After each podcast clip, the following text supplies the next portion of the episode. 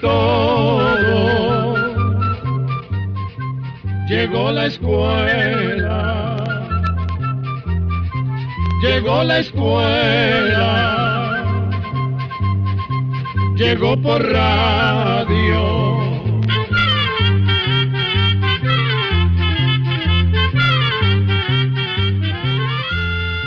El Instituto Centroamericano de Extensión de la Cultura presenta su programa Oigamos la Respuesta. Compartiremos con ustedes las preguntas de nuestros oyentes y daremos las respuestas a sus inquietudes. Mándenos sus preguntas al apartado 2948-1000 San José, Costa Rica. También puede enviarnos sus preguntas al correo electrónico icq.org o encuéntrenos en Facebook como Oigamos la Respuesta. O llámenos por teléfono, código de área 506, número 2225-5338 o 2225-5438. En el programa de hoy vamos a conversar acerca de los insectos. Se conocen alrededor de un millón de insectos en todo el mundo. Sin embargo, los estudiosos de los insectos no han logrado ponerle nombre a todos. Cada día descubren y se les da nombre a una gran cantidad de nuevos insectos. Unos científicos han calculado que una vez que se hayan contado todas las especies de insectos en todo el mundo, la cantidad podría llegar a los 2 millones de especies. Otros creen que podría llegar a contarse hasta unos 5 millones. De los que ya se conocen, realmente solo unos pocos tienen nombres populares, así como los llamamos en nuestros pueblos. La costumbre de darle nombre científico a los animales y a las plantas comenzó allá por el año 1758. Antes de ese año, cada planta o animal solo tenía el nombre que le daba la gente, que cambiaba de un lugar a otro y con mayor razón de país a país. Así que un científico llamado Carlos Linneo inventó darle a cada animal o planta un nombre formado por dos palabras en el idioma latín.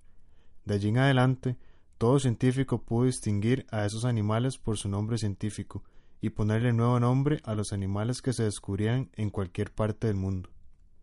Los insectos son tan parecidos a muchos otros animalitos que por lo general llamamos insectos a casi todos los bichitos con alas que vemos en el monte. Sin embargo, para que sea insecto tiene que tener su cuerpo dividido en tres partes, la cabeza, el centro o tórax y por último el abdomen. También debe tener tres pares de patas unidas al tórax, o sea, seis patas en total y muchos, pero no todos, tienen alas. Ninguno de los parientes de los insectos tienen esta misma combinación. Las arañas, por ejemplo, tienen cuatro pares de patas y su cuerpo está dividido solamente en dos partes. De todos los insectos que existen en el mundo, el grupo de los escarabajos es el que tal vez ha logrado reproducirse mejor en la Tierra. Hay alrededor de 250.000 especies diferentes de escarabajos. Después del siguiente tema musical, seguiremos con este interesante tema sobre los insectos. Les hablaremos un poquito sobre algunas costumbres de las hormigas son.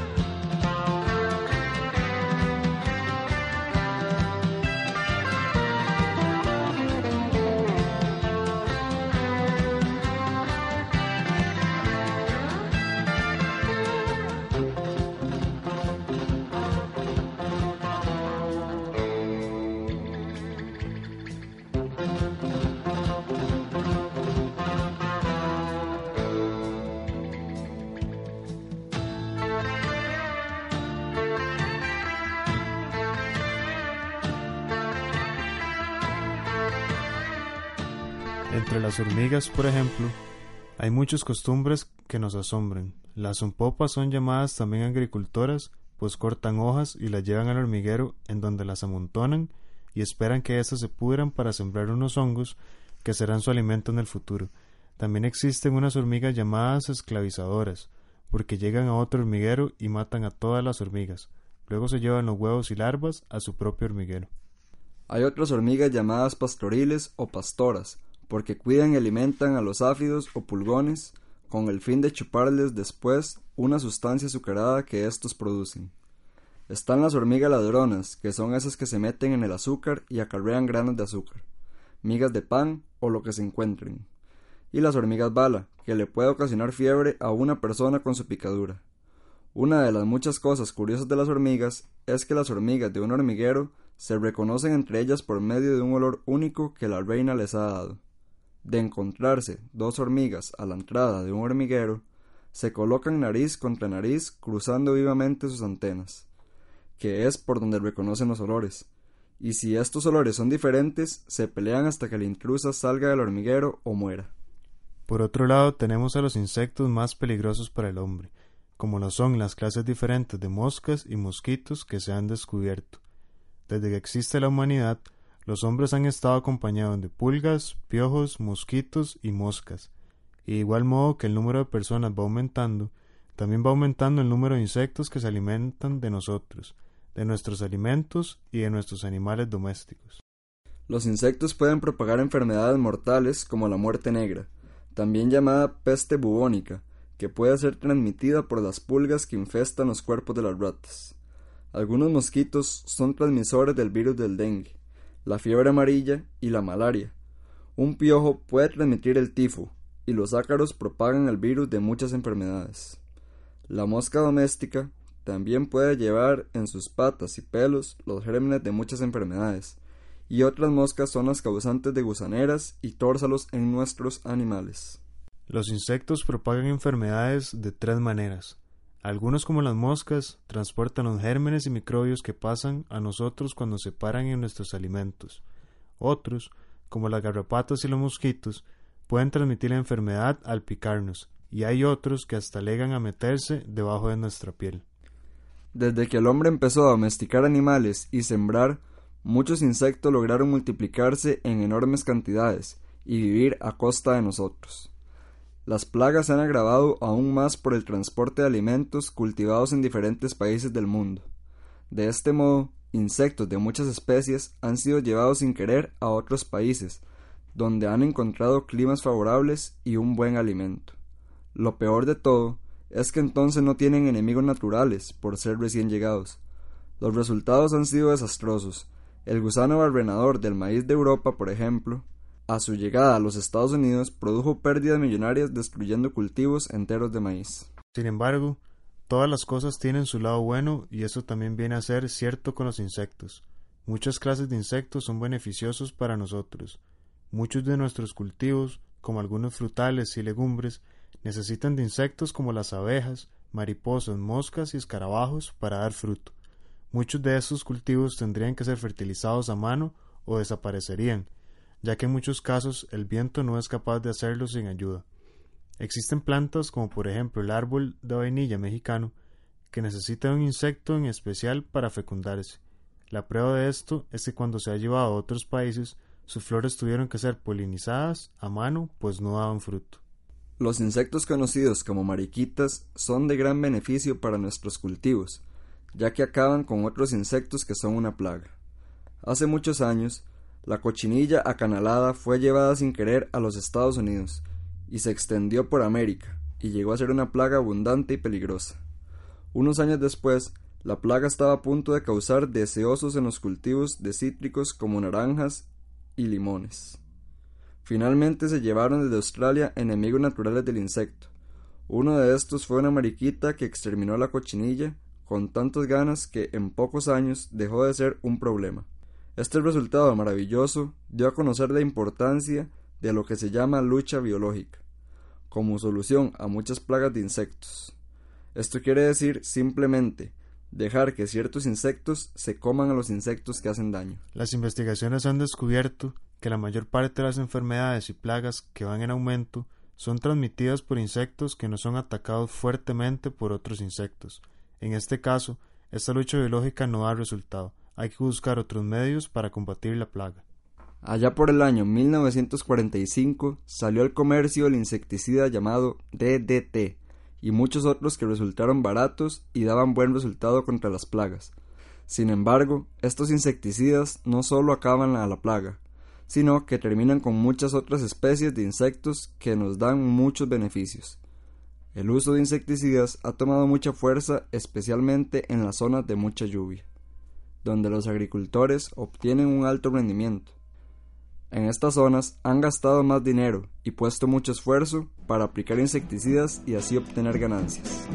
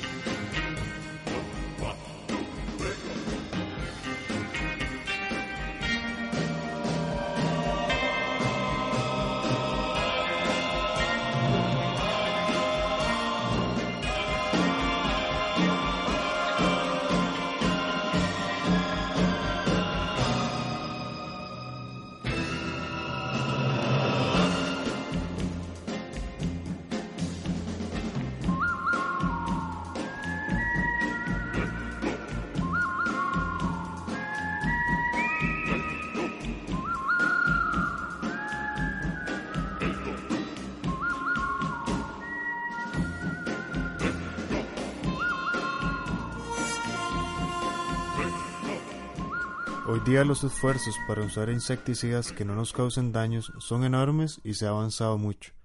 Muchos agricultores buscan alternar sus cultivos y así no permiten que una especie de insecto se multiplique mucho y se convierta en una plaga. También se están usando cada día más plaguicidas naturales y buscando plantas más resistentes. Los plaguicidas naturales son productos fabricados de algunas plantas, pero que uno mismo en la casa los puede preparar. Algunos ya se pueden comprar en los comercios que se dedican a vender productos para la agricultura. Vale la pena probarlos, pues no causan daño a la naturaleza, y por lo general solo combaten a la plaga que tienen que combatir.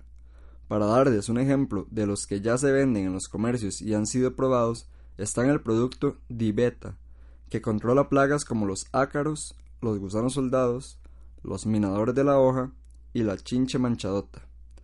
Este producto no afecta a las abejas ni otros insectos útiles. Se recomienda para plantas ornamentales y frutales. También se usa en el cultivo del algodón.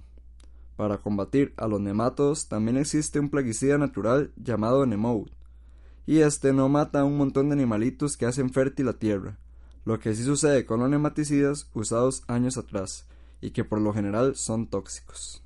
También se pueden fabricar algunos en nuestra propia casa, en nuestro libro Almanaque Escuela para Todos, publicamos un artículo sobre plaguicidas naturales y los consejos que ahí damos han resultado ser buenos. Una de las prácticas que ahí recomendamos es la de sembrar ciertas plantas que por su olor y aroma alejan a muchas plagas que atacan directamente diferentes cultivos. Un ejemplo de esto es la práctica de sembrar albahaca entremezclada con un tomatal, ya que la albahaca repele a muchos insectos que atacan el tomate. En Costa Rica ha tomado mucha importancia un experimento en el que están desarrollando una clase de maíz y otra de algodón. Cada una de estas variedades de maíz y algodón es capaz de producir un veneno en sus hojas y tallos que mata a los insectos que se alimentan de esa planta. En la región de Zarcero, en Costa Rica, la mayoría de los agricultores de hortalizas usan variedades resistentes a algunas plagas y enfermedades. El control de la polilla que ataca a la papa y al repollo se hace con sistemas como estos, completamente naturales. Si nos ponemos a analizar un poco la vida y costumbre de algunos insectos, estos nos sorprenden con lo que son capaces de hacer. Creemos que el insecto que se reproduce más rápidamente es la mosca común, porque al cabo de tres semanas de haber sido puesta el huevo, ya está en estado adulto. Una mosca puede poner huevos unas cuatro veces en su vida. Pone más o menos 150 huevos cada vez, de manera que pone en total 600 huevos, de los que saldrán nuevas mosquitas. La resistencia y la fuerza de algunos insectos parece increíble si tomamos en cuenta su tamaño. Las personas que hacen experimentos con insectos han descubierto que una abeja puede arrastrar una carga 300 veces más pesada que ella, si se le pone ese peso sobre ruedas como si se tratara de una bestia de tiro. Si nos comparamos con un saltamontes, o sea, un chapulín, y pudiéramos saltar tantas veces nuestro tamaño como lo hace el saltamontes, de un solo brinco llegaríamos desde el marco hasta casi el centro de una plaza de fútbol. Los insectos tienen músculos muy fuertes y muy resistentes. Por ejemplo, una mosca común puede volar unas seis horas y media sin parar a una velocidad de 20 kilómetros por hora. Las libélulas y las mariposas son los insectos más rápidos del mundo. Una mariposa esfinge puede volar a una velocidad de 50 kilómetros por hora. Estamos seguros que a todos nosotros nos molesta cuando en la noche un zancudo no nos deja dormir, y en realidad el zumbido no es para menos, pues en pleno vuelo un zancudo bate sus alas 500 veces por segundo. Solo la hembra de los zancudos pica y cuando lo hace, primero inyecta un poco de saliva en la picadura, que sirve para que la sangre no se coagule hasta que termine de comer. Esta saliva es la que nos causa esa roncha y picazón que siguen al piquete. Sin duda alguna, la tarea más importante de los insectos es la de fertilizar las flores. El polen se les pega en las patas y pelos, y mientras van de flor en flor, Chupando el néctar van repartiendo el polen entre las flores y así se reproducen la gran mayoría de nuestras frutas y hortalizas. Las abejas por su lado son de gran importancia por la miel y la cera que fabrican. Y no podemos dejar de mencionar a los gusanos que se crían en granjas para que produzcan los capullos de los que obtienen la finísima tela de seda. La seda es producida por unos gusanos que son las larvas de una mariposita parecida a una polilla grande. Cada mariposa pone unos 500 huevecillos en las hojas del árbol de morera, que es el alimento preferido por sus crías. Los gusanillos, una vez que nacen, se alimentan por varios días y luego empiezan a formar su capullo con unos finísimos hilos de seda, que en realidad son una especie de baba que dejan salir de sus labios. Una vez que forman su capullo, se quedan ahí envueltos por varios días hasta convertirse en mariposa. Es ahí, en ese momento, cuando todavía son capullos, que los granjeros de la seda toman los capullos con el gusano adentro y los matan con vapor de agua caliente en hornos especiales, y luego por medio de un trabajo laborioso en máquinas especiales sacan los hilos de la seda. Un capullo de gusano de seda puede dar un hilo de hasta mil metros de largo. Sin embargo, como es tan delgado, hay que poner de 3 a 15 hilos juntos para poder hacer un hilo de grueso normal. quiero conocer y descubrir su mundo. Yo quiero jugar a ser como los bichos que hay en mi jardín y en todas partes. Sería muy divertido ser un bonito grillo, llevar un traje verde y si mi cuerpo crece. Por las noches ir cantando escondido entre las plantas y volver saltando a casa cuando llegue la mañana. Bichos, bichos, quiero conocer y descubrir su mundo. Bichos, bichos, yo quiero jugar a ser como los bichos que hay en mi jardín y en todas partes. Qué lindo que sería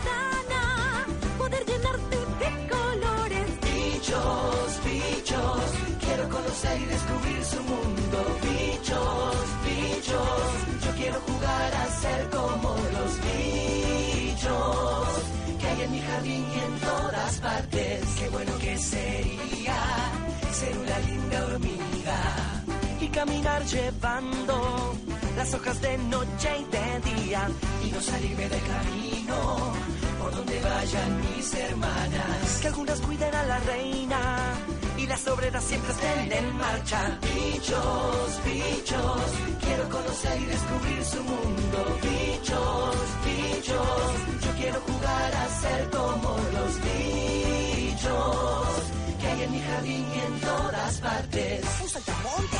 Un cien pies y una araña que teje muy bien. Un mosquito. Un gusanito que por la tierra hace caminitos. Una polilla, un avispón.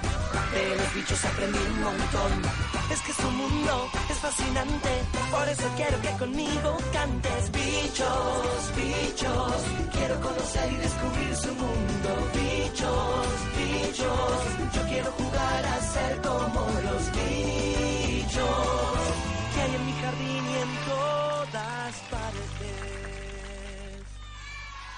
Les estamos hablando de los insectos, y es que en realidad es tan perfecta la relación que existe entre las plantas y los insectos en la naturaleza que lo podemos ver con una orquídea que tiene sus flores en forma idéntica a una avispa hembra, parada sobre un pétalo verde, tan semejante que las avispas machos tratan de fertilizar a la flor, creyendo que se trata de una avispa hembra.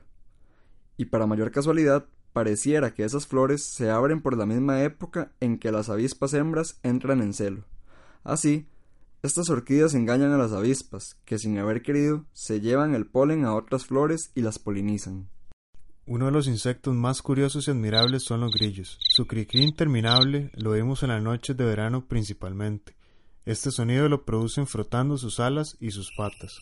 El canto del grillo cumple una función. Los machos adultos son los únicos que pueden cantar y lo hacen para atraer a las hembras. Cuando la hembra los oye, los percibe con sus rodillas, pues es ahí, en las rodillas, donde los grillos tienen sus oídos. La fuerza y la tenacidad del canto de un grillo aumenta en tiempo caluroso. Científicos que dicen averiguar la temperatura por el canto de este insecto lo hacen contando el número de chirridos que produce un grillo en 15 segundos, y a esa cantidad se le suman 40. El resultado, según ellos, será aproximadamente la temperatura en grados Fahrenheit. La caza de los grillos y las peleas de estos insectos fueron muy populares entre los chinos en tiempos pasados. Se los guardaban en pequeñas jaulas de bambú, en donde los alimentaban. En conclusión, hay insectos buenos, hay insectos malos. Hay que combatir a los malos inteligentemente, y si no se pueden eliminar, aprender a convivir con ellos. Control de conferencia 290. Y así llegamos al final del programa del día de hoy. Los esperamos mañana en este su programa Oigamos la Respuesta. Mándenos sus preguntas al apartado 2948-1000 San José, Costa Rica. También puede enviarnos sus preguntas al correo electrónico icq.org o encuéntrenos en Facebook como Oigamos la Respuesta. O llámenos por teléfono, código de área 506, número 2225-5338 o 2225-5438. Recuerde que comprender lo comprensible es un derecho humano.